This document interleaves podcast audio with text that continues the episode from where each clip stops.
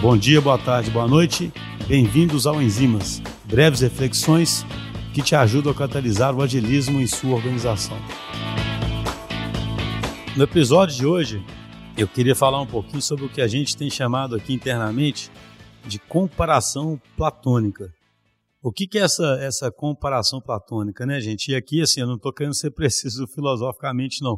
Mas a gente sempre ouve né, aquela história do amor platônico ou aquela história de que no mundo platônico, no universo platônico, você tinha as formas perfeitas, né? E no nosso universo a gente não tem isso. Então, normalmente, essa, essa história de fazer uma comparação platônica ou pensar no universo platônico é pensar numa coisa perfeita, idealizada, muitas vezes inatingível.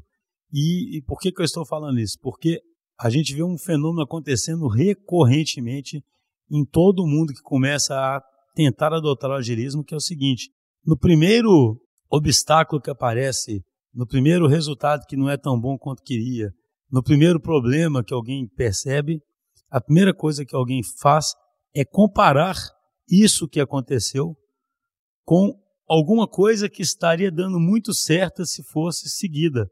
Mas coisa essa que ninguém nunca viu qual é, ninguém nunca soube qual é, ninguém nunca fez e talvez exista nesse universo platônico aí.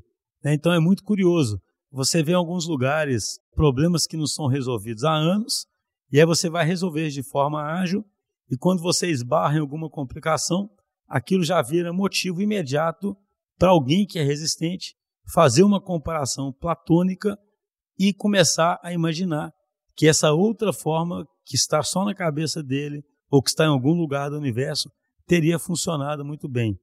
Então a reflexão que eu queria trazer aqui é o seguinte: vamos evitar as comparações platônicas, vamos cair na real e vamos seguir o caminho que não é fácil, mas é o caminho que vai dar o resultado, que é o caminho de continuamente aprender e usar cada obstáculo desses não para poder desistir e tentar pensar nesse universo platônico, mas como um marco de aprendizado para seguir em frente.